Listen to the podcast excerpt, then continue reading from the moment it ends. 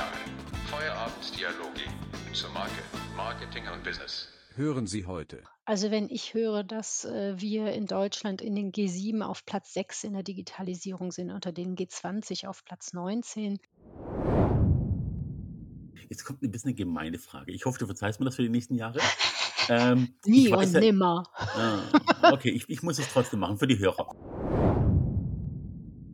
So, hallo und herzlich willkommen zu einer neuen Folge von Gelee Genial, dem Podcast zu Marke, Marketing und Content. Ich habe wieder mal einen Gast mitgebracht, die Regina Fissel. Regina schafft bei Netformic, aber das hast du gleich alles selber erzählen. Hi. Hallo Pierre, schön, dass ich hier sein darf. Ja, Ja. mein Name ist Regina Fiesel, ich bin 52 Jahre alt und seit 2013 bei der Netformic für Business Development zuständig, bin aber tatsächlich ein Kind des Handels. Meine Eltern haben schon B2B-Handel und B2C-Handel betrieben. Von daher ist Handel meine Leidenschaft und äh, bin froh, dass ich das hier Know-how und diese Leidenschaft mit in die Digitalisierung nehmen konnte. Mhm. Jetzt willst du äh, Netformic, klar, mir ist das ein Begriff, dir natürlich eh, aber versuch den Leuten nochmal vorzustellen, was du eigentlich, also was Netformic im Generellen macht und was du dort machst. Okay.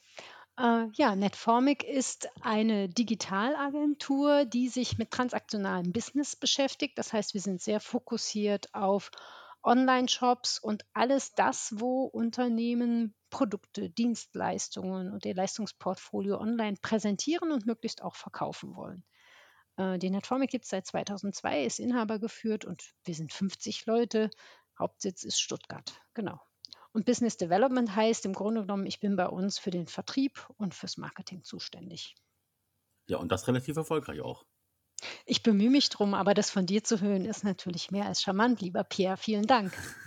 Ich kriege es ja auch mit. Also es ist nicht, es ist nicht nur charmant, sondern ich kriege ja auch mit, äh, wenn ihr auf Social Media äh, erzählt von eurem Geschäftsjahr und von den jeweiligen Quartalen. Also Corona hat euch in gewisser Weise in die Karten gespielt sogar, weil viele Leute jetzt eben äh, diese, diese Aufbruchstimmung ähm, ja, mitnehmen müssen, um zu überleben anteilig und anteilig eben auch wollen, weil sie Ruhe hatten, um sich endlich um solche Sachen zu kümmern. Und das ist äh, für euch, glaube ich, perfekt gewesen. Also die Krankheit nicht, aber der Moment. Ja, und ich glaube für die Gesellschaft tatsächlich auch. Also wenn ich höre, dass äh, wir in Deutschland in den G7 auf Platz 6 in der Digitalisierung sind, unter den G20 auf Platz 19, es war allerhöchste Zeit, dass von außen eine, ein, ein, eine plötzliche Wahrnehmung des Drucks kommt. Dieses langsame Ansteigen des Drucks hat einfach äh, zum Aussitzen geführt. Wie immer, Menschen haben Angst vor Veränderung und das sich zu entscheiden, etwas zu verändern, wenn es nur langsam dahin schmilzt, das ist halt brutal schwer. Also ich verstehe da jedes Unternehmen, was sich da schwer tut. Es ist Teil des deutschen Charakters so ein bisschen aussitzen. Ne? Das hat man von oben ja auch gemerkt. Ah, Ich bin mir gar nicht sicher, Pierre. Du musst ja denken, Hm. in den Firmen ist ja gar nicht viel digitales Know-how vorhanden gewesen. Wer ist denn die letzten 20, 30 Jahren nach oben geschwemmt worden? Das waren lang gediente Menschen, die viel Erfahrung hatten im Umgang mit ihren Kunden, die viel Erfahrung und Know-how hatten mit ihren Produkten.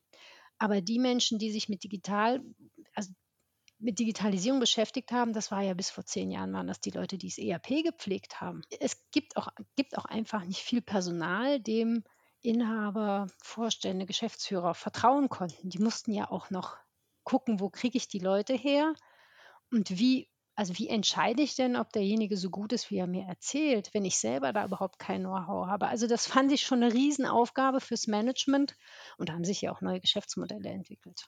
Also beispielsweise äh, unsere Schwester die Codatech, die sich ja mit Nearshoring beschäftigt, aber eben auch Kunden unterstützt, wenn es darum geht, eigene digitale Teams aufzubauen. Also, unser, ein, also unsere Vision heißt ja, dass wir Unternehmen unterstützen, eine eigene digitale DNA aufzubauen. Also wir wollen den Kunden ja gar nicht in Abhängigkeit zu uns halten, sondern ihn eigentlich unterstützen mit all dem, was wir tun, dass er in der Lage ist, eine eigene digitale DNA aufzubauen, weil er muss, so wie er seine Produkte selber innovieren, herstellen, erfinden muss, muss er auch ja selber seine Vertriebswege gestalten können. Das kann er nicht auf Dauer in Abhängigkeit von einer Agentur machen. Ja, das ist, glaube ich, auch so, so ein, ein großer Mehrwert, weil ich habe einfach das Gefühl, ich meine, ich bin jetzt noch nicht so alt, aber ich habe halt auch diese, diese typische Digital Natives, die gerade groß werden und sich mit Social Media komplett auskennen und jeden Trick kennen und jeden Filter kennen. Die, die sind natürlich auch oftmals große Blender. Ne? Die haben ihren kleinen Fachbereich und halten sich dafür die Genies. Aber die vergessen halt den ganzen Bestandteil Kundenpflege, ähm, Management etc. Und dieses eigene, sich die eigene DNA zu behalten und digital einfach weiterzubilden, ist einfach ein großer, großer Fakt, der bisher verloren ging bei vielen Leuten. Und deswegen glaube ich auch, dass die Leute schlicht und ergreifend an der Stelle ja eigentlich ähm, auch, auch daran halten müssen, dass sie selber auch weiterkommen, ohne sich abhängig zu machen, weil du musst ja irgendwann auch nicht eine Expertise aufbauen, sondern musst auch dein eigenes Stil weiterhin treu bleiben. Und das ist, glaube ich, für viele ein großer Angstfaktor gewesen. Schau dir, schau dir Tesla an. Das Produkt an sich ist, ist natürlich eine Ingenieursleistung. Aber die Mhm. Mehrwerte, die da jedes Jahr dazukommen, das sind Software-Updates. Das Ja. heißt, unseren deutschen in, ingenieursgetriebenen Unternehmen muss klar werden, dass sie ihre Produkte so enablen müssen, dass man sie mit Software jederzeit erweitern und aufladen und zusätzlich nutzen und modernisieren kann. Und die, das zu begreifen, dass Digitalisierung ein Teil der Wertschöpfung werden muss, also nicht nur einfach der Kanal, um sein Zeug zu verkaufen, sondern es muss Teil der Wertschöpfung werden. Es müssen Produkte angereichert werden mit digitalen Produkten, damit ich mein Geschäftsmodell weiterentwickle.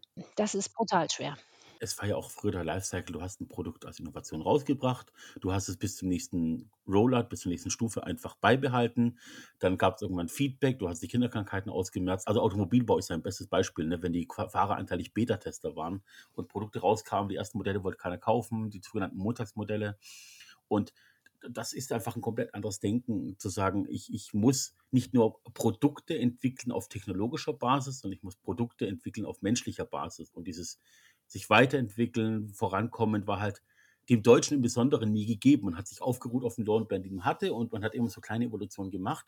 Aber eigentlich war dieses, wir sind wer, wir haben was erreicht und von da aus gemütlich mit dem Kaffee in der Hand weitermachen, muss halt aufhören. Das ist halt in vielerlei Hinsicht so.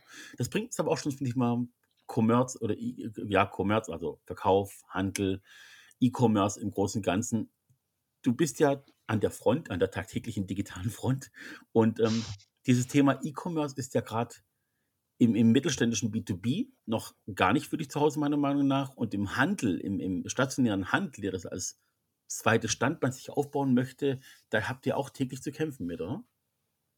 Ich, ich, erlebe es tatsächlich umgekehrt, aber das kann natürlich auch einfach unsere Brille sein. Ähm, der mittelständische Handel hat die große Herausforderung, dass sie, äh, dass wenn wir wenn sie wirklich ein cooles Omnichannel-Erlebnis bieten wollen und es geht nur Omnichannel, bei dem Kunden ist es wirklich egal, wo er den anderen erreicht, wo er den Handel erreicht, der holt sich da die Informationen, wo er unterwegs ist. Und wenn der, wenn der stationäre Handel keine App, kein, kein Online-Shop bietet oder sogar der Online-Shop als eigene Filiale geführt wird und nicht auf die Bestände aller stationären Niederlassungen zurückgreifen kann. Also da gibt es viele Herausforderungen, viele, wie ich finde, sehr tragische Fehlentscheidungen, auch im Management. Also da hat der stationäre Handel einfach ein Riesenproblem, weil dieser Invest da loszulaufen im Moment immer noch trotz Shopify relativ hoch ist. Also wer äh, mit der Technologie Shopify weiterkommt, der kann auch sehr, sehr günstig einsteigen, aber alles andere wird halt sehr komplex, sehr teuer. Wer da wirklich richtig, richtig gut ist und wo wir alle viel mehr drauf schauen sollten, ist Bräuninger. Mhm. Also Bräuninger leistet in, digital, in der Digitalisierung, wie ich finde, wirklich Pionierarbeit, hat sich natürlich auch ein Sahnestückchen herausgegriffen, ähm, eine Zielgruppe und ihre Philosophie, äh, das Haus der schönen Dinge, das ist schon mega cool. Also das, die App ist sehr, sehr cool. Ähm, das stationäre Erlebnis ist ein Erlebnis äh, und auch der Online-Shop und, und wie ich die Kunden anspreche, da können wir uns alle eine Scheibe von abschneiden. Das ist schon, das ist schon High Class. Aber alle anderen tatsächlich müssen ernsthaft überlegen, wie sie das angehen, weil ohne Omnichannel, glaube ich, wird es nicht funktionieren. Mhm. Ähm, aber sie brauchen gute Konzepte und auch wirklich gute Managemententscheidungen. Also das ist essentiell. Also äh, Ja. einen Online-Shop als eigene Filiale zu führen, für den separat eingekauft wird, ähm, abhaken, vergessen. Also äh, geht einfach nicht. Ja, du, du sprichst an Bräuninger. äh, Ich finde auch, das ist ein Paradebeispiel dafür, dass die Leute nicht mehr in Kür und Pflicht denken. Also Pflicht war ja, ne, online aufzubauen, da ein Sahnestückchen abzubekommen, alles drum und dran. Und Kür war ja dieses Ganze auch anzureichern mit einer guten Idee, schön aussehen zu lassen. Und die haben das abgehakt. Die haben einfach generell von Anfang an versucht mitzudenken, wie diese ganze User Experience, diese Lifetime Experience mit dem Mhm. Kunden weiterläuft, von dem, was man von Bräuniger gewohnt ist, und dann Mhm. eine Schippe im Digitalen draufzulegen. Das ist wirklich schon schön zu erleben, wie Mhm. das gerade immer noch entsteht. Die sind ja bestimmt noch nicht fertig. Und dieses ganze Management dahinter hat auf jeden Fall den, den Trend der Zeit erkannt. Da gebe ich dir absolut Absolut. Und sie sind erfolgreich, also auch kaufmännisch erfolgreich, ne? weil ja immer so schnell gesagt wird, äh, digital äh, ist immer ein Minusgeschäft. Ähm, ich habe letztens auf der im K5 TV habe ich ein Interview äh, gehört mit, mit dem Leiter, ich glaube, es ist der Leiter Entwicklung, ich weiß jetzt nicht mehr genau, von Bräuninger, äh, der hat dann erzählt, sie haben, also sie betrachten immer den Kunden, egal über welchen Channel der Kunde kommt, weil es immer eine Gemeinschaftsleistung, eine Teamleistung von allen Kanälen. Äh, Und da habe ich echt mit den Ohren geschlackert, als er dann gesagt hat, sie haben Kunden, wo ein Kunde einen sechsstelligen Betrag im Jahr bei Bräuninger lässt. Das ist eine Also Ansage, das, das das, das ist echt eine Ansage. Also die, die haben es echt drauf. Und ja, und du hast ja auch noch nach B2B gefragt. Ja. Ähm, also ich erlebe es tatsächlich anders äh, im B2B. Also wir haben, äh, unser Kundenanteil bei den B2B-Mittelständlern ist sehr, sehr groß. Mhm. Mm, Und äh, wo da im Grunde genommen die große Herausforderung liegt, ist, ähm, der B2Bler will ja nicht emotional angesprochen werden. Aber aus meiner Sicht ist es mindestens die gleich große Herausforderung, ihn da abzuholen, wo er ist. Nämlich er will, wenn, er, wenn es jetzt Produkte sind, wo er kein Einkaufserlebnis braucht oder keine große Beratung braucht, er will diesen Prozess einfach nur schnell hinkriegen. Er will, dass das schnell lieferbar ist. äh, Also die haben einfach ganz andere Voraussetzungen. Und auf der anderen Seite haben wir im B2B diese hochkomplexen und beratungsintensiven Produkte. Dafür muss man halt weiterdenken als nur über einen nackten Online-Shop. Da brauche ich ein Video-Live-Chat-Tool, da muss ich mit Webinaren arbeiten, die einfach barrierearm oder mit einer niedrigen äh, Barriereschwelle zu erreichen sind. Und da muss ich halt ein bisschen mehr denken als nur nackter Online-Shop.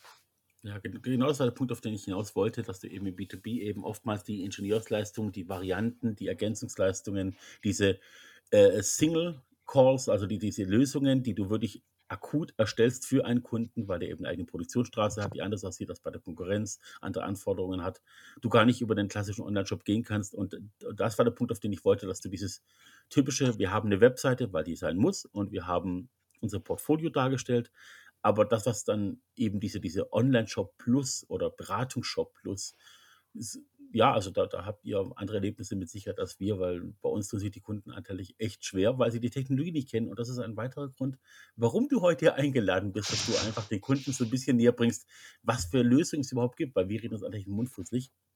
Ich muss auch immer grinsen, wenn du B2B sagst, weil du weißt ja, wie wir heißen, ne?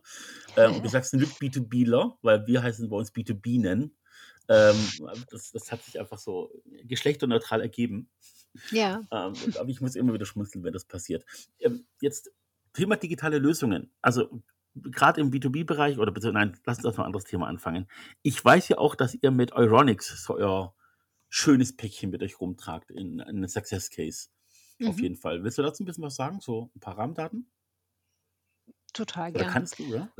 Ja. Also Rahmendaten im Sinne von Zahlen, da erwischst du mich jetzt auf dem, auf dem falschen Nein, Fuß, aber aber das äh, Prinzip. äh, genau, das Prinzip von Euronics, ähm, Euronics ist ja eine große Genossenschaft. Ich würde sagen, in Deutschland eine der größten Genossenschaften, die wir haben und eines der größten Unternehmen. Ähm, für alle, die äh, das jetzt nicht so präsent haben, was eine Genossenschaft ist. Eine Genossenschaft ist ein Zusammenschluss von Einzelunternehmen, die in einem spezifischen Bereich ein gemeinsames Ziel haben. Also bei Euronics ist es der gemeinsame Einkauf von Produkten und das Aushandeln der Einkaufskonditionen und das gemeinsame Marketing. Mhm. Ähm, jeder stationäre Händler ist ein, ist ein selbstständiger Händler, das heißt, er hat selber die Preishoheit, kann trotzdem neben dem zentralen Sortiment auch noch einkaufen. Äh, er hat die Hoheit, wie viel er von was kauft.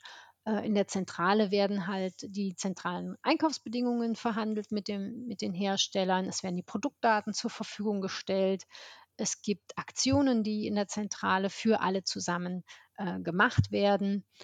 Ähm, und es wird halt der, die ganze ähm, Ausstattung, Ladenausstattung, Firmenausstattung im Euronics Look and Feel zur Verfügung gestellt.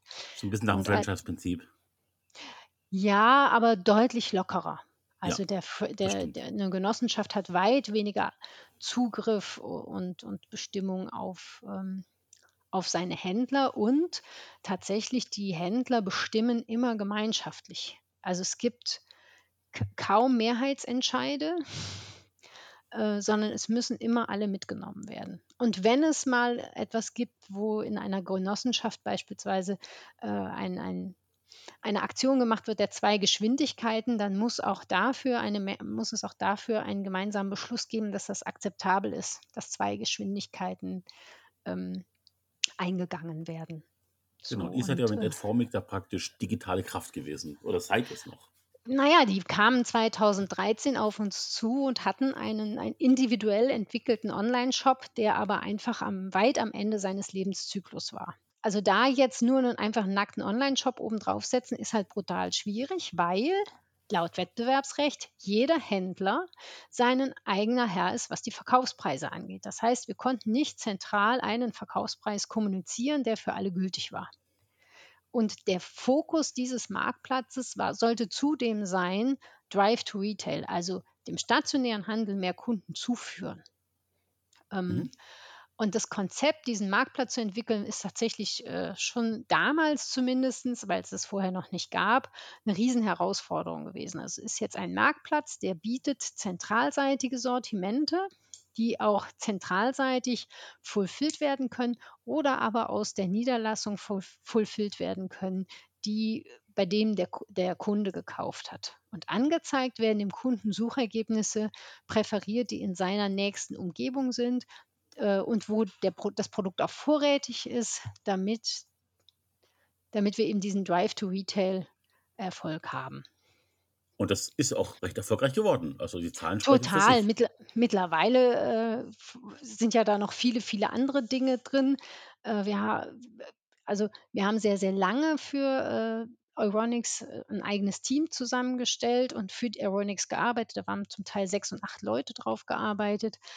Und dann gab es einfach einen spezifischen Punkt, wo Euronics gesagt hat, wisst ihr, das ist alles super mit euch, aber wir machen mittlerweile, ist es so ein relevanter Punkt in unserem Geschäftsmodell geworden, dieser Marktplatz, dass wir das selber beherrschen müssen. Wie, wie können wir da gemeinsam eine Lösung finden?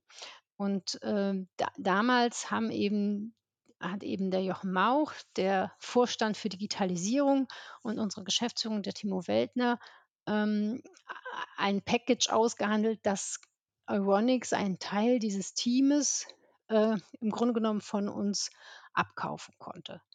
Der Vorteil für Euronics war, die hatten ein eingespieltes Team, die sich auf ihrer Plattform auskannten, die sie dann quasi übernehmen konnten. Es gab keinen Bruch, es gab keinen Wissensbruch, es gab ähm, keinen Vertrauensbruch, es musste nicht eine neue menschliche Beziehung aufgebaut werden, weil ja der Product Owner bei Euronics schon immer direkt mit dem Team zusammengearbeitet hat. Natürlich Gold wert. Also wenn es ein, ein Vögelchen fliegen lernt, in dem Fall, ne, das, du habt ihr unterstützt bis zum letzten Augenblick. Also ihr seid ja auch dabei gewesen, habt das mitgeformt, habt den Charakter geformt von dem Ganzen, habt auch beraten. Und, und wir beraten ja heute noch. Also ähm, das Team und auch der Jochen Mauch äh, greifen ja heute noch auf unsere Expertise zurück, wenn es darum geht, bestimmte weitere Entwicklungsschritte zu bewerten oder es gibt eine Situation, wo einige große Herausforderungen äh, vor ihnen liegen. Äh, wie, wie kann man damit umgehen? Also da sind wir tatsächlich ja immer live dabei und Sparringspartner äh, in der Diskussion. Was, was, was muss man denn wie bewerten? Ne? Also das Thema, wie, welche Kundenservices biete ich denn an? Wie stark spiele ich die nach vorne? Ich meine, Euronics wird sich nie preislich mit einem mit einem Amazon oder mit einem Konrad mitspielen wollen. Das ist überhaupt nicht deren Home-Turf. Deren USP ist, dass sie in der Lage sind, am Kunden auch noch Service zu machen. Ja. Also, dass eben der Euronics-Händler um die Ecke, wenn er der alten Dame einen Fernseher liefert, den auch noch einstellen kann. Also diese, wenn du auf den, auf den Euronics Marktplatz gehst, dann wirst du merken, dass die Services zu ihren Produkten ob es jetzt ist, eine Kaffeemaschine zu reinigen oder, oder, oder, eine große Rolle spielen, äh, auch was die Kundenbindung angeht. Du kaufst bei Euronics nicht nur einfach ein bloßes Produkt äh, und bist froh, dass es vorrätig ist und du hast es schnell, sondern du kaufst im Grunde genommen den, die Möglichkeit, immer auf einen Serviceanbieter vor Ort Zugriff zu haben. Ja, ja. Muss ich auch sagen, äh, ganz aktuell ist Euronics auch bei uns ganz groß im Herzen und Gedanken, weil wir diese Woche ähm, tatsächlich bei Euronics zwei große Geräte eingekauft haben. Die werden jetzt noch geliefert. Mhm. Und auch da war das toll vor Ort. Wir haben uns on Online-Shop das angeschaut, aber vor Ort dann einfach die richtige Lösung gefunden. Und zwar war uns wichtig, dass wir, wenn wir die Geräte kaufen, eben bisschen nachhaltiger denken. Also beim, beim, bei den Wäschetrockner war es zum Beispiel darum, die brauchen wir neu, dass wir eben diese, dieses Kühlmittel nicht irgendwie umweltschädlich ist. Da gibt es ja welche, die immer noch mit Treibhausgasen arbeiten und Co. Mhm. Okay. Und eben auch ein Gerät haben, das einfach jetzt mit, mit Propan äh, den Kühlflüssigkeit hat, also R290 heißt es im offiziellen Slang. Und das ist eben nicht umweltschädlich, auch nicht bei der Entsorgung später wieder. Da muss man denken. Ne? Ah, okay. Und da war der Berater bei, bei Euronics echt äh, klasse und äh, auch dazu noch einen standhohen Kühlschrank mit Gefrierteil. Mhm. Und auch da haben wir geschaut, okay, mir, es gibt ja so viele Marken bei denen, ob Liebherr, Bosch, Siemens, LG, was auch immer. Und wir hatten halt ganz viele Modelle gesehen und eins, das aber noch nicht da stand, wo er aber wusste, es kommt die nächsten Tage, war dann das perfekte Gerät für uns, weil eben auch die, ähm, die neue Energieskala, die ausgearbeitet wurde. Ja. Na, die ist ja oftmals noch so ein bisschen so, ja, was heute eben D ist oder äh, ist halt schlimm. D ist halt früher klassisch B gewesen, das war in Ordnung. Inzwischen weiß man, dass D nicht mehr viel wert ist. Und wir haben dann einen, eine Lösung gefunden aus einem vernünftigen Preis, mhm. einer, einer tollen Kapazität, aber eben auch äh, super sparsam. Und das Modell stand noch nicht im Laden und trotzdem haben wir es empfohlen bekommen schon äh, zu dem Preis und äh, selbst im Preisvergleich mit irgendwie jetzt äh, einem anderen großen Handel hat es gut standgehalten. Die haben auch noch mal kulanterweise ein bisschen Rabatt gegeben, weil sie eben wussten, dass andere Anbieter, eventuell auch große Anbieter, den Preis gleich von, zum Start weg reduzieren werden und dann waren die auch dabei. Also toi, toi, toi. Das, das sind richtige Händler. Also die, ja. das sind einfach richtige Händler, wo auch der Inhaber noch dabei ist. Und das ist einfach was anderes als bei einem zentral geführten Unternehmen. Ähm, ja, also jetzt der direkte Vergleich, ohne jetzt ein spezifisches Bashing zu machen. Ich kenne ja mhm. auch nicht alle Läden, aber Ach, wenn du in den Mediamarkt gehst, dann such mal da jemanden, der sich auskennt. Meistens kenne sogar ich mich besser aus. Und das ist bei Euronics nicht so. Da, da, richtig, richtig. Hatte ich auch schon leider, leider ein paar Beispiele. Ich gehe am besten immer top informiert hin und frage nur noch, äh, ob ich es ausgehändigt bekomme. Ja, aber das ist aber doch nicht Aufgabe des Handels. Also wenn der Handel sich selber darauf reduziert, nur noch Ware, die dann zufällig da ist, zu verteilen und ja. nicht mehr zu verkaufen, dann verliert er seine Existenzberechtigung. Also, sorry. Ja. Leider also ist dann, die, diese äh, Metro, Saturn, Mediamarkt-Gruppe einfach zu groß, um ihre Existenzberechtigung insgesamt zu verlieren. Das ist halt das Problem. Och, ich glaube, die müssen massiv an, an der Mitarbeiterqualität arbeiten. Das haben sie einfach völlig vernachlässigt. Also das, ja, aber es ist was anderes. Aber es ja, schon die Führung dort. Also. aber, aber Marktplätze tatsächlich, ähm, wir hatten es ja eben drüber, dass so viele mittelständische Händler zu, zu klein sind, um da selber riesig was zu machen. Oder, oder sie finden eben eine Technologie, beispielsweise kann das Shopify sein, die ganz, ganz viel bietet und bleiben halt in diesem Rahmen der Technologie und gehen da über, über über äh, Kuratieren ihrer Ware und, und so äh, gewinnen da den Mehrwert. Mhm. Ähm, also das ist, denke ich, auf jeden Fall eine Möglichkeit, dieses ganze Shopify-Universum, was ja echt so derart nach vorne marschiert. Ähm, da, das, ist, äh, das hätten wir alle vor einem Jahr noch nicht gedacht, was da nach vorne läuft. Ähm, ja. Oder sie schaffen es eben, sich zu Interessensgruppen zusammenzuschließen, um gemeinsam dem Kunden mehr Nutzen zu bieten. Aber das ist tatsächlich natürlich eine Riesenherausforderung. Es ist für jede Genossenschaft schon wirklich eine Herausforderung, alle Mitglieder mitzunehmen. Aus meiner Sicht ist es aber wäre es schon cool, wenn ich sage jetzt mal, sich die zehn großen deutschen mittelständischen Einzelhändler eine Gesellschaft gründen würden, die zusammen für die Digitalisierung dieser zehn Gesellschaften äh, zuständig wäre, eine gewisse Ausstattung, was das Kapital angeht, mitbekommen würde ähm, und dann das tun würde. Aber ja, Digitalisierung hat auch immer ein Risiko. Man muss da echt auch viel Zeit und Energie und Attention reinstecken. Absolut. Also was, was man auch sagen muss, Digitalisierung ist ja nicht, also es ist nicht ein Thema, den Trend, den man aussitzen kann. Es ist so, dass man sagt, gut, gut, äh, Snapshot ist jetzt irgendwie zwei, drei Jahre Hype, brauche ich Kanalverschnitte. Digitalisierung wird bleiben. Es wird bleiben. Und du darfst es nicht aus, also was der große Fehler, wir schaffen jetzt eine Stelle im Vorstand für die Digitalisierung. Und der macht das ja dann. Das funktioniert nicht. Digitalisierung Ja. ist etwas wie äh, eine Wasserleitung im Haus. Jede Etage, jedes, also alles wird davon mitgenommen und betroffen. Also ich kann auch nicht sagen, ich mache die Heizung nur im Keller. Ich muss die Rohre in jeder Etage haben und ich muss in jedem Zimmer einen Heizkörper haben.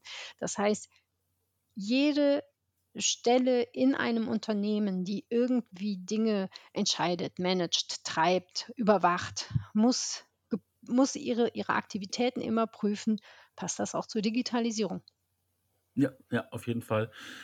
Das ist eine Sache noch, ähm, du du hast ja auch angesprochen, äh, wir sprechen ja normalerweise immer B2C, B2B, also Business to Consumer, Business to Business. Aber was ja so irgendwie jetzt richtig an Fahrt aufgenommen hat, und das hast du mit dem Digital Marketplace auch schon ein bisschen angesprochen, D2C. Mhm. Ja, ja. Und das ist ja Hammer. etwas, was es kommt immer mehr, die, die, wie du selber sagst, der Mittelstand, Produzenten etc. Allein schaffst du es nicht, den Weg zu gehen. Ich meine, du kannst was auf die Beine stellen und musst aber auch vermarkten. Etwas ins Internet zu bringen, ist ja noch nicht die Lösung, sondern musst es auch vermarkten können. Und dieser Zusammenschluss sollte ja, ob du jetzt im B2B oder B2B oder B2C bist, ist ja egal. Ähm, dieser Zusammenschluss hat ja einen gewissen Mehrwert, wenn man als gemeinsame Plattform auftreten kann, auch für den Consumer am Ende.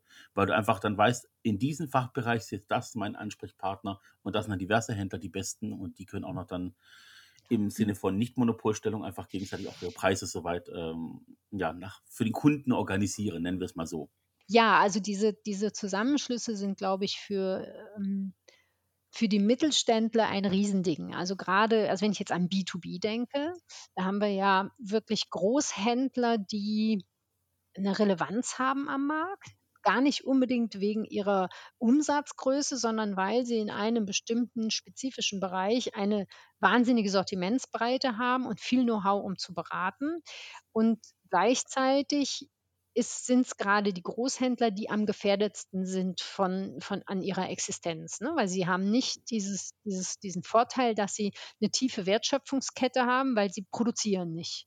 Und gleichzeitig haben sie nicht, äh, haben sie den, den Nachteil, dass sie da natürlich immer eine enge Marge haben. Ne? Sie müssen im Wettbewerb preissensibel bleiben.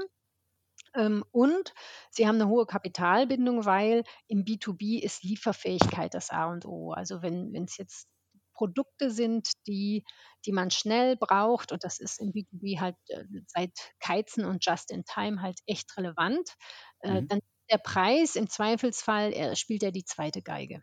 Das heißt, sie haben eine hohe Kapitalbindung, niedrige Marge, hohe Kapitalbindung und in Anführungsstrichen äh, wenig zu bieten, außer Logistik, Lieferfähigkeit und Beratungsservice. Äh, ist natürlich dann bei, bei B und C, bei D und C Produkten, wo, äh, wo du einmal berätst und wo das Produkt dann, weiß ich, fünf, sechs Jahre bei dem Kunden weiter verarbeitet wird, ähm, ist die Wechselwilligkeit der potenziellen Kunden halt auch hoch. Und da erlebe ich schon unterschiedliche Tendenzen am Markt, wie sich der Großhandel entwickelt. Auf der einen Seite erkenne ich Großhändler, die ähm, mittlerweile selber in China fertigen lassen, weil sie einfach durch ihre Kompetenzen äh, zu dieser Produkt zu diesen spezifischen Produkten gemerkt haben, naja, ich kann das auch in, in China mittlerweile selber machen lassen. Ja. Äh, den Bereich gibt es, um einfach eine höhere Fertigungstiefe abzubilden und damit mehr Wertschöpfung zu erreichen. Und der andere Bereich ist, sie konzentrieren sich auf Produkte, die, die stark konfigurierbar sind, weil sie da eben ihre Beratungsdienstleistungen äh, anbieten können. Und auch da halt in, mit, bietet die Digitalisierung mit den neuen Konfigurationstools wirklich viel, also bis hin zu 3D-Visualisierung. Also die müssen halt wahnsinnig viel in ihre Produktdaten stecken. Also das Mhm. ist wirklich das, das neue Gold des Handels sind die Produktdaten. Und der Großhandel versucht halt auf Teufel komm raus, ihren Kundenzugang zu schützen, weil das ist im Grunde genommen äh, eines der wenigen Assets, die sie haben. Und das ist das, wo der Hersteller ganz dringend dran will, weil der Hersteller hat ja bisher keinen Kundenkontakt. Das heißt, er hat eigentlich keinen eigenen Absatzmarkt. Also Wobei es beide ja in Kombination gewinnen könnten. Also ist ja nicht so, dass Potenzial für beide wäre da gemeinsam zu gewinnen, aber irgendwie ist halt so verhärtete Fronten. Ne? Ja, ich weiß gar nicht. Ich weiß nicht, ob sie gewinnen können, weil bisher ist, die, ist es schon ein großer Unterschied von den Prozessen, wie du Entscheidungen triffst, welche Mitarbeiter du brauchst, ob du jetzt Hersteller bist oder ob du Händler bist. Also das ist schon äh, von dem, wie das Unternehmen tickt, welche DNA das Unternehmen hat, schon ein großer, großer Unterschied. Ja. Ja, okay, so, so gesehen gebe ich dir recht. Und wenn jetzt, und wenn jetzt ein Hersteller einen Großhändler kaufen würde, dann würden ja die anderen Hersteller, die der Großhändler bisher geführt hat, sagen, du hast doch wohl das Rad am Laufen, ich dir, verkaufe dir doch meine Produkte nicht mehr, dann machst du die ja nach. Also Wobei das ja eh passiert. Also e- egal, wo, äh, aus Asien kommt es ja eh dann wieder zurück. Also das stimmt, aber so, tu, so, so ticken die Leute. Also so tickt der Handel. Also wir sind sehr verhaftet in diesem Protektionismus unseres Geschäfts, statt die Vorteile von, von Kooperation zu suchen. Genau. Ich muss sagen, es gibt ein, ein mehr oder weniger Sprichwort aus Asien, das ich seit Jahren irgendwie so verinnerlicht habe. Wenn etwas kopiert ist, ist es eine Art von Wertschätzung. Also es ist so gut, dass es kopierwürdig ist. Und das habe ich schon ganz früh lernen müssen, gerade in der Kreativbranche. Wenn da eine Idee kopiert wird, dann war sie einfach gut. Und dann liegt es an Hm, dir einfach die nächste gute Idee zu produzieren und nicht eben dieses Protektorat aufzuhal- hm, aufrechtzuerhalten. hm. Und da- da- das ist einfach ein anderes Denken heutzutage. Ähm, jetzt würde ich also tatsächlich, wir haben über China gesprochen. Ich finde halt auch, dass insbesondere Taiwan oder eben Südkorea ganz große Produktionsstandorte inzwischen werden, auch für Unternehmen, die auch teilweise echt hinwandern dort in der Produktion. Und deswegen will ich dieses D2C, was du fälschlicherweise gehört hattest, aber ich auch sehr spannend finde, gerne mit reinbringen. Wenn, wenn man so mal sagt, okay, man möchte sowas aufbauen, dieses D2C, du brauchst ja auch eventuell Tools, wie du es aber gesagt hast, 3D-Visualisierungen, ähm, Datenbanken, Kundendatenbanken, Bilddatenbanken. Da ist ja für die meisten Leute oft böhmische Dörfer dahinter, die eben sowas Hm. aufbauen wollen. Also wenn der Mittelstand jetzt kommt, möchte was aufbauen, welche, welche Plusprodukte könnt ihr ihnen da praktisch in die Hand geben? Also wir leben ja im agilen Zeitalter und äh, wir leben in dem Zeitalter und auch das ist für uns Deutsche ja wahnsinnig neu. Hey, wir dürfen Fehler machen und wir nutzen Fehler, um zu lernen. Also das ist schon sehr, sehr cool, äh, wie wir uns da gerade entwickeln. Auch da fehlt tatsächlich bei vielen Herstellern noch die Kultur. Also wie gehe ich mit Fehlern um? Ähm, so Save My Ass ist immer noch ganz, ganz wichtig in vielen Unternehmen. Aber Mhm. die Leute, die sagen, ey, da gibt es jetzt mal, ich sage jetzt mal 40.000 Euro äh, Kohle und wir wollen jetzt mal D2C, also Hersteller direkt zum Endkunden, äh, probieren. Und da gibt es ja mittlerweile, also schau dir Gießwein an, wie die ihre Schuhe gerade verkaufen. Mhm. Wow, cool. Das ist ein Shopify-Shop. Also, äh, und das geht wirklich mit kleinem Geld. Das geht mit kleinem Geld, äh, so einen Shopify-Shop aufzubauen und äh, den Markt, Markt-Approach, also mal Werbung schalten äh, und zu gucken, was geht denn und sich damit einen eigenen Kundenzugang aufbauen. Das geht Ja. mit kleinem Geld. Also was hätte vorher ein Gießwein machen müssen? Gießwein hätte die Einkaufskooperationen im Schuhhandel ähm, überzeugen müssen, dass sie coole Schuhe haben. Mhm. Und äh, die einzelnen Händler müssten dann noch überzeugt werden, dass sie für die Gießweinschuhe einen Platz im Regal freimachen. Der, der Händler hat aber schon seine Regale alle voll, wie wir wissen. Äh, Ja. der hat überhaupt keinen Bock, eine andere Marke rauszunehmen oder zu reduzieren, um jetzt auf einmal den Kartoffelhersteller auch noch in den Schuhenbereich reinzunehmen. Also, und die Schuhe sehen ja cool aus, aber ich hätte die jetzt in einem, unserem normalen Schuhladen nicht erwartet. So, was macht Gießwein? Also ist jetzt Interpretation, ich habe keinen direkten Kontakt zu Gießwein, aber so Ja. stelle ich mir vor, dass passiert ist. Ähm, hat diese coolen Schuhe entwickelt und hat gesagt, naja, also wenn ich den bei den, wenn ich den im Handel nicht unterkriege, weil das werden die probiert haben, dann muss ich es halt selber probieren. Und ich suche halt jetzt eine Quick and Dirty Methode, das Ding am Markt zu kriegen. Und klar, ich muss jemanden haben, der Bock hat auf E-Commerce und ja, äh, aber ich muss halt erstmal gucken, was geht denn da überhaupt, bevor ich mir da groß Gedanken mache über eine Systemlandschaft? Und die haben mit Shopify einen coolen Shop aufgestellt. Also ich weiß nicht, wer auf Instagram ist von euch, aber die siehst du auf Facebook, auf Instagram, machen coole Werbung und ich bin mir sicher, dass die mittlerweile nicht nur den Shopify-Shop haben, sondern auch noch ein gutes CRM hinten dran haben, äh, eine coole Bilddatenbank, ein PIM-System. Die machen das verdammt ganz gut. Also, und also wenn du mal bei Shopify auf die Referenzseite gehst, da schlackerst du mit den Ohren, wer da alles, äh, also wer da alles Shopify-Shops betreibt für kleines ja. Geld.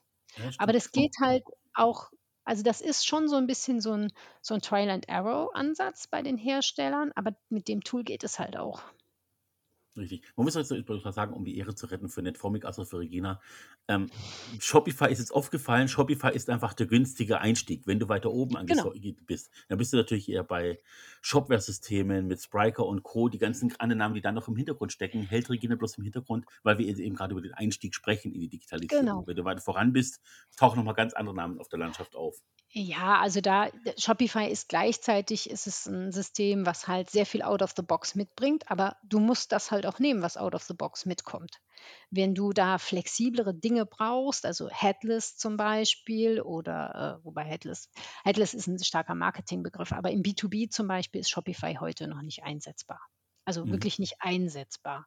Ähm, oder, äh, wenn du jetzt extrem wie Bräuninger, ähm Empfehlungsmanagement machen möchtest oder sehr, also du hast einen USP als Unternehmen, der abseits dessen ist, was du mit einem Standardshop äh, umsetzen kannst, dann ja. solltest du auf Shopware oder Spriker gehen. Das ist nicht die Frage. Ne? Also, das, also wie du sagtest, es geht darum, wie kann ich einen Einstieg wagen, mal einen Eindruck davon bekommen, was brauche ich für Leute, was geht denn da überhaupt, äh, was brauche ich überhaupt für, für für Datenmaterial und für, für um, um, mal, um mal digital aktiv zu werden.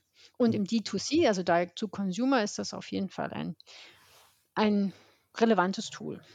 Ja, und jetzt hast du, und darauf freue ich mich jetzt ernsthaft äh, wie Schnitzel, weil du hast äh, drei Buchstaben erwähnt, die ich im Vorfeld auch schon bei Kunden von uns erwähnt hatte und die alle gern Erklärung hätten. Was ist PIM oder PIM Core in dem Fall auch? Also wir haben ja eben schon gesagt, die Produktdaten sind tatsächlich das neue Gold äh, mhm. des Marktes. Und äh, im Grunde genommen, ohne Produktdaten, ohne Bilddaten, brauche ich nicht über Digitalisierung nachzudenken. Mhm. Und jeder weiß, ähm, wenn ich irgendein Produkt suche und ich finde das nicht, äh, dann liegt das oft daran, dass die Produktdaten zu schlecht sind und es gibt einfach die Eigenschaften nicht, um die in der Suche verfügbar zu machen. Also kann ja sein, ich habe das Produkt bei mir im Shop, aber ich habe nicht die Produktdaten gepflegt und die Eigenschaften nicht äh, im Filter zugänglich, deswegen ist das Produkt nicht auffindbar. Ähm, oder ich brauche Übersetzungen in drei Sprachen, fünf Sprachen. Oder, ach, dein Beispiel eben mit der Veränderung der, ähm, der Energieklassifizierung. Ja. Richtig. Ja, wie cool ist das denn? Also wenn das möglich ist, man muss da sicherlich nochmal drüber gucken. Ich habe bisher die alten Energieklassifizierungen hinterlegt, jetzt tausche ich die aus. Und dann habe ich die neuen hinterlegt an jedem Produkt, weil ich habe dieses Icon nur als Link am Produkt hängen. Also Oder muss dazu sagen, was, was der Fakt ist ja, äh, dass das, ich, du bist ja näher drin und ich muss ja immer das über, so übersetzen, dass die normalen Hörer es auch verstehen. Es geht bei PIN ja auch darum, dass du im, im Kern es an einer Quelle änderst. Also dieses Bild zu der neuen Energieklasse, als auch die Alttext, die, die hinterlegten Text, die Klassifizierungen, die, die Stichworte, änderst du in einer Quelldatei. Das ist ja oh. das Gold von PIM Core oder PIM, ja. dass du es in einer Quelldatei änderst und dann passiert was? Diese, diese Quelldatei ist, äh, bietet die Referenz zu meinetwegen 50 Produkten. Also diese Quelldatei, ein Icon, ein, ein Zertifikat, äh, ist einmal abgelegt und verbunden mit 50 oder 100 oder 2000 Produkten, die alle auf dieses Zertifikat, äh, die alle dieses Zertifikat im Online-Shop anzeigen müssen. Oder die dieses Zertifikat mitgeliefert bekommen, wenn ich als Hersteller meine Produktdaten an eine, einen anderen Händler an, in ein anderes Land ähm, exportieren will. Dann muss ich diese, diese Quelldatei einmal ändern und dann wird diese neue Datei an alle Produkte mit ausgeliefert, die mit diesem vorherigen Produkt äh, in, verknüpft worden sind. In Echtzeit für alle, ohne In, dass man es wieder abrufen muss. Also man hat diese genau. menschlichen Verluste ja, minimiert. Und äh, was halt auch cool ist, weil dann viele sagen, oh, crazy shit, und was mache ich, wenn da irgend, irgendjemand was Falsches ändert? Dann habe ich das überall geändert. Ähm, das Ding bringt ein Rollen- und Rechtesystem mit. Das heißt, ich kann wirklich auf Feldebene definieren, wer was darf. Äh, und es ist historisierbar. Das heißt, ich sehe auch, wer hat wann was geändert und kann auch wieder auf den alten Stand. Also es ist ein, ja. ein crazy Ding. Und ähm, dadurch, dass es nicht nur äh, für Produktdaten äh, optimiert ist und für Bilddaten, ähm, sondern auch tatsächlich im Bereich äh, Content Management System die Möglichkeit bietet, äh, dass, dass du eben da auch entsprechende Dinge ablegst und sagst, hey, im Facebook soll der Text erscheinen, äh, auf Amazon soll der Text erscheinen. Ähm, das kannst du alles dort differenziert eben aussteuern. Genau, das ganze Oder Marketing. Also das heißt Social Media genau. Posting, als auch äh, für die Werbeagentur, wenn die Katalog machen muss. Du hast eine Quelle, die gepflegt wird und du hast die, die, die Streuverluste, die Rechtschreibfehler, die Genau. Zahlendreher und Co. einfach minimiert, weil einfach alle auf dieselbe Quelle zugreifen und bloß Übersetzungen davon brauchen. Oder Duplicate Content. Du lieferst verschiedenen Händlern deine, deine Produktdaten, dann lieferst du denen andere Texte mit als die, die du benutzt. Mhm.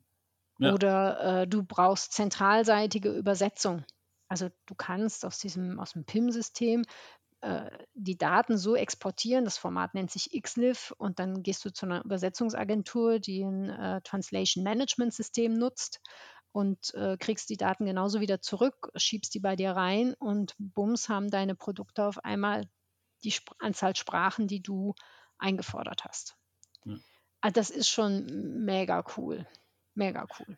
Genau. Und das ist wohlgemerkt nicht nur, also es ist höhere Mathematik natürlich schon, aber es ist nicht irgendwie dieses High-Class-Produkt, das ist bloß Apple und Duravit und Co. brauchen, sondern ich habe ja Nein, vor kurzem erfahren, das ist auch was für den Mittelstand schon.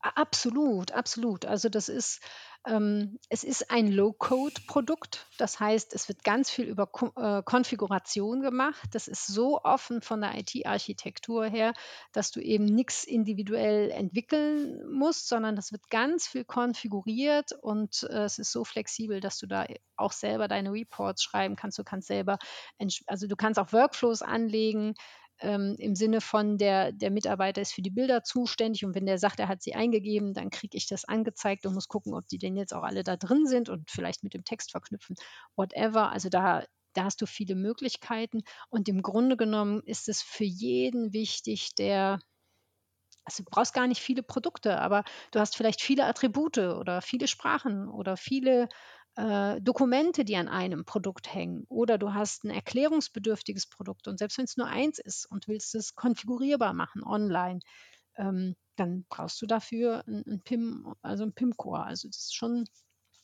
also das hilft bei ganz vielen Dingen, Massenbearbeitung, äh, die Dinge sauber halten. Und das ersetzt nicht das ERP, also nicht, dass wir uns jetzt falsch verstehen. Das ERP bleibt das Single Point of Truth, was kaufmännische Daten angeht. Aber Mhm. wir brauchen im Marketing und in der Digitalisierung einfach noch so viel mehr an Daten als das, was wir in ERP reinpacken können, ohne es zu verbauen und kaputt zu aufzupusten, dass wir sagen, okay, für kaufmännische Produktdaten ist das ERP nach wie vor führend. Wir reichern im PIM nur an, um die Daten, die wir im Marketing brauchen. Und das ist eine ganz schöne Menge.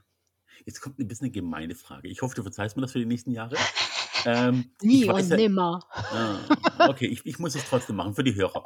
Ähm, Netformic ist eine Mutter, ne? Wissen wir ja. Also es gibt ja nicht nur äh, jetzt äh, Codatech, sondern es Nein, gibt wir ja noch sind eine andere. Schwester tatsächlich. Wir sind Ihr nicht die seid eine Mutter. Schwester. Oh, Wir okay. sind eine Schwester. Alles klar. Aber ihr habt noch ein paar Schwestern auf jeden Fall, die dazugehören Genau, irgendwie. So, genau. ähm, gibt es unter, dieser Schwesternschaft, dieser, äh, was auch immer, wie man es benennen möchte, Familie, nennen wir es mal so der Einfachkeit halber, ähm, dann auch so eine Art System, Datenbanksystem, das ihr für euch eingeführt habt, wo ihr sagt, guck mal, da können alle drauf zugreifen in der Zukunft, die einfach, ja, Pressetexte, was auch immer, oder macht ihr das Mhm. noch irgendwie händisch? Weil ich meine, der Schuster hat oftmals die schlechtesten Schuhe. Tatsächlich sind wir gerade dabei, das Ganze viel enger zusammenzuziehen. Mhm. Ähm, wir hatten bisher die Wahrnehmung, dass wir dadurch, dass wir eben diese einzelnen Schwestern haben, die auch sehr unterschiedliche Zielkunden haben, äh, das ein Vorteil ist, wenn man das nicht zu sehr ähm, zentralisiert, weil du einfach den Kunden besser abholst und dich auf deine Zielgruppe besser fokussieren kannst, die Sprache deines Kunden kennst. Ich meine, wir sind Dienstleister, für uns ist Vertrieb und Marketing schon ein Riesenhebel und wir müssen und wollen unsere Kunden verstehen. Customer Centric ist für uns ein Riesenhebel. Deswegen ist es bisher alles sehr, äh, doch sehr getrennt gewesen. Aber gerade sind wir tatsächlich in Überlegungen, was man sinnvollerweise, um dem Kunden auch einen leichteren Zugang äh, zu verschaffen zu, also ein Kunde will beispielsweise von allen Schwestern Dienstleistungen haben. Ne? Also er will von uns äh, einen, einen Online-Shop und, äh, und eine Konf einen Konfigurator haben oder ein Live-Video-Chat-Tool. Äh, er will, hat zusätzlich die Idee, er will sein, sein, sein Ingenieursprodukt mit Software noch aufladen, dann ist er Orkaya-Kunde und er möchte ähm, noch international europaweiten Marktzugang haben und braucht eine Bewertung, welche Kanäle muss er denn da bespielen und welche sind da relevant für ihn. Dann geht er zu den Klickpiloten ähm, und das nimmt im Moment ja kein Kunde richtig wahr, dass, dass er diese Möglichkeiten hätte, das alles aus einer Hand zu bekommen. Ja. Ähm, und das ist im Moment tatsächlich unser Approach. Wie machen wir das sehr klug, dass wir auf der einen Seite dem Kunden das transparent machen, was er alles aus einer Hand bekommen kann. Mhm. Äh, und trotzdem nicht unseren individuellen Charakter verlieren, der natürlich auch gleichzeitig unsere Stärke ist. Ne? Also, dass wir ähm, die, diese, diese wahnsinnige Fokussierung auf E-Commerce haben, das hilft ja auch, dass es nicht wischiwaschi ist. Aber du, du weißt jetzt, warum ich gefragt habe, oder das verzeihst du mir jetzt hoffentlich. Ja, natürlich. So, ähm, jeder, der den Podcast kennt, was wir normalerweise noch irgendwie ein Fakt der Woche oder eine Firma der Woche haben. Und ich möchte auch dir ähm, noch eine kleine Firma der Woche präsentieren heute. Und zwar, okay. nachdem ich ja wusste, dass ich eine starke Powerfrau hier im Podcast heute habe. Oh. Und bringe ich dir eine weitere. Vielen Dank. Na, kennst mich doch. ähm, ich habe noch eine weitere Powerfrau dabei, die aber heutzutage nicht mehr unter uns weilt. Oha. Also keine Konkurrenz. Und zwar, ähm, ich würde dich gerne bekannt machen mit dem Medita Benz. Ja. Kennst du Medita Benz? Ja, oder? Ich, ich habe äh, die Geschichte gesehen, als wir tatsächlich im Benz-Museum waren. Alles klar, ja gut, dann für alle, die es nicht kennen. Also Melita Benz ähm, hatte um 1908, also sie war Mutter und äh, Ehefrau und äh, der Ehemann, also sie, mochten Kaffee. Aber das Problem damals um 1900 war immer, dass Kaffee hat einfach die, die Bohnen, beziehungsweise das gemahlene, äh, der gemahlene Bohnensatz wurde halt ins Wasser reingetan, das heiße, und man hat den Teil getrunken, der flüssig war und versucht, möglichst viele Körnchen nicht im Mund zu haben. Und ähm, irgendwann hat sie das so genervt, dass sie in ihrer äh, Hausfrauenrolle, die ja auch stark ausgeprägt war damals, ähm, gesagt hat, ja, es muss noch eine Möglichkeit geben und hat dann ihren Söhnen das Löschpapier mitgenommen. Damals hat man noch mit Feder und Tusche ge äh, geschrieben in der Schule und dann hat man eben durchs Papier durchgedrückt und um das zu schonen, gab es das Löschpapier. Heutzutage nicht mehr so hat das aus den Schulranzen rausgenommen, hat daraus irgendwie mit Schere und Papier eben eine Art, eine Art von Trichter gefaltet oder eine, eine, eine, eine Fläche ausgelegt und hat in eine, alte, in eine alte Dose, in eine Blechdose einfach mit einem Nagel und einem Hammer und ein Löcher reingeschlagen. Und geboren war die Idee zu Filtertüten. Das war 1908 und hat dann ähm, relativ bald beim Marken- und Patentamt für, ich glaube, 76 Reichspfennige ihr Gewerbe angemeldet und hat M. Benz äh, Firma gegründet. Und ähm, das ist eine Erfolgsstory, weil jeder kennt Milita. Also Milita, der Vorname ist der Unternehmensname später geworden. Und das ist absolute Gründer Gründermentalität. Die hat das damals noch im Osten der Republik gemacht und die mussten dann irgendwann umziehen und sind in Minden gelandet. Porta Westfalica, so die Ecke da oben. Und mhm. Ist seitdem dort einfach standesmäßig vorhanden. Und was interessant ist, irgendwann war die ganze Familie in der Firma integriert. Also der Mann war eigentlich irgendwie Geschäftsführer von einem Warenhaus oder, oder Vorstand von einem Warenhaus und hat das aufgegeben irgendwann und stand dann, und das ist eigentlich eine Nebenerfindung, die Milita gemacht hat, im Schaufenster von einem kleinen Laden und hat das Prinzip dieser Kaffeefilter vorgeführt. Also dieses ganze was man vom Weihnachtsmarkt und von Märkten äh, kennt, die Mhm. auch hoffentlich nach Covid wieder stattfinden. Ich zeige ein Produkt in der Anwendung und rede darüber, ist auch eine äh, Nebenerfindung von Milita-Benz. Also jeder Marktschreier beruht sich äh, oder ruft sich im Grunde genommen auf die Fähigkeiten der Erfindung von Milita. Und man muss sagen, es ist weiter eine Erfolgsstory. Klar ist Melitta heute mit klassischen Filtertüten, das, machen nur noch die wenigsten, aber es ist trotzdem eine typisch deutsche Erfolgsstory. Genau, der Kaffee. Und ich habe gerade geguckt, also weil äh, Melitta ja auch D2C, also Hersteller zum Endkunden. Ja, Ich genau. weiß gar nicht, wann die ihren Shop gemacht haben. Ich glaube, es ist jetzt zwei, drei Jahre her, aber ich bin auf der Timeline immer sehr schlecht und habe gerade geguckt, ha, die haben einen coolen Shopware-Shop. Das, äh, die machen das schon richtig. Also die haben damals sich auch für eine coole Lösung entschieden, muss man sagen. Man merkt, ich habe mich informiert schon vor dem Podcast. Ich wusste, warum ich warum es aufbringe. Ne? Ja, und ich bin mir aber sicher tatsächlich, dass Melitta nicht nur den eigenen Onlineshop hat und promotet, sondern sicher auch auf anderen Kanälen und Marktplätzen äh, versucht, seinen Vertrieb zu machen. Ich weiß gar nicht, gibt es Melitta auch im europäischen Ausland?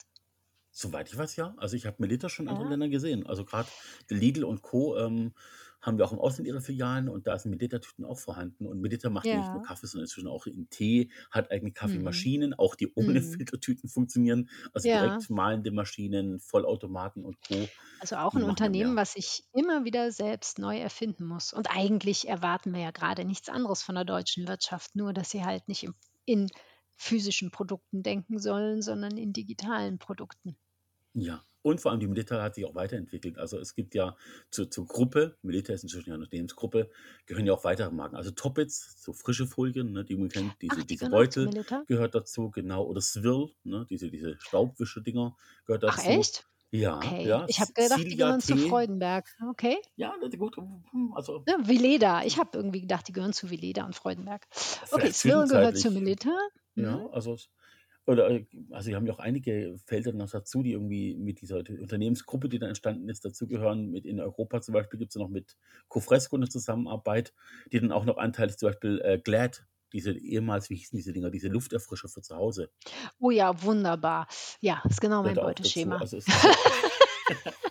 also da gibt es ja in der Gruppe inzwischen einiges international nochmal verbunden, nicht nur als eigenständige Gruppe, sondern auch eben mit anderen. Also sie ist sehr agil, die Milita-Gruppe.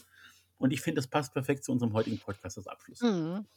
Ja, total. Ich bin gerade am Überlegen, da gibt es auch noch, äh, noch eine Firma, die so, die, die so agil ist. Ach, das ist aber echt peinlich. Vorwerk. Vorwerk ist doch auch im Bereich Digitalisierung und Erfinden von neuen Produkten wirklich ganz weit vorne. Also das hört sich ja fast danach an, als ob das in einer ähnlichen Liga spielt, der Milita. Ja, es gibt auch Success Stories auf jeden Fall aus Deutschland. Man muss die bloß irgendwie manchmal noch suchen, das ist das Schlimme daran. Ja Die aus den USA sind halt immer lauter, die, die Cases ich wollte gerade sagen. Un Understatement ist ja schon auch ein bisschen, also das hat schon auch was von deutscher Tugend, also dass man eben nicht immer so laut sein muss und nicht immer sich selber so auf die Schulter klopfen muss. Aber ja, du hast schon recht. Also wir sollten schon uns auch ein bisschen mehr loben für das, was wir Tolles tun, ohne dabei eben großkotzig zu sein. Ich glaube, das ist ganz wichtig. Also dieses geerdet bleiben finde ich brutal wichtig. Diesen schmalen Grat gehe ich seit Jahren. Ich bin eher ein bisschen lauter normalerweise unterwegs und ich versuche auch nicht mit Unternehmen auch so weit fortzuführen. Ich, Aber ja, ich versuche mal hinter dir her auf den schmalen Grat zu kommen. also genau, ich habe einen breiten Schatten, das passt. Wunderbar. Tina, ich danke dir für den Podcast, hat Spaß gemacht. Ich danke Ähm, dir. Mir hat es auch Spaß gemacht. An alle da draußen, ähm, wenn ihr Fragen habt an Gina, mich, wenn ihr weitere Ideen habt für Podcasts, wenn ihr Informationen tiefere wollt, ich gebe eure Kontaktdaten dann gerne weiter, schreibt an gelegenial.b2-bee.de, also gelegenial.b2b.de. Nicht B2B, sondern B2B. Und was ihr sonst macht, ob ihr gerade einen Kaffee trinkt, ob ihr gerade mit dem Staubwischer durch Gegend geht, ob ihr, ob ihr einen Tee, Tee gönnt oder gerade ein neues Duftröhrchen aufgestellt habt, macht's gut. Habt einen schönen Tag. Hört weitere Podcast-Folgen oben, unten, bewertet uns, schreibt uns einen Kommentar auf Spotify oder auf Apple. Ich bin raus, Gina nehme ich mit. Bis dann. Ciao. Tschüss. Hat mir Spaß gemacht. Ciao.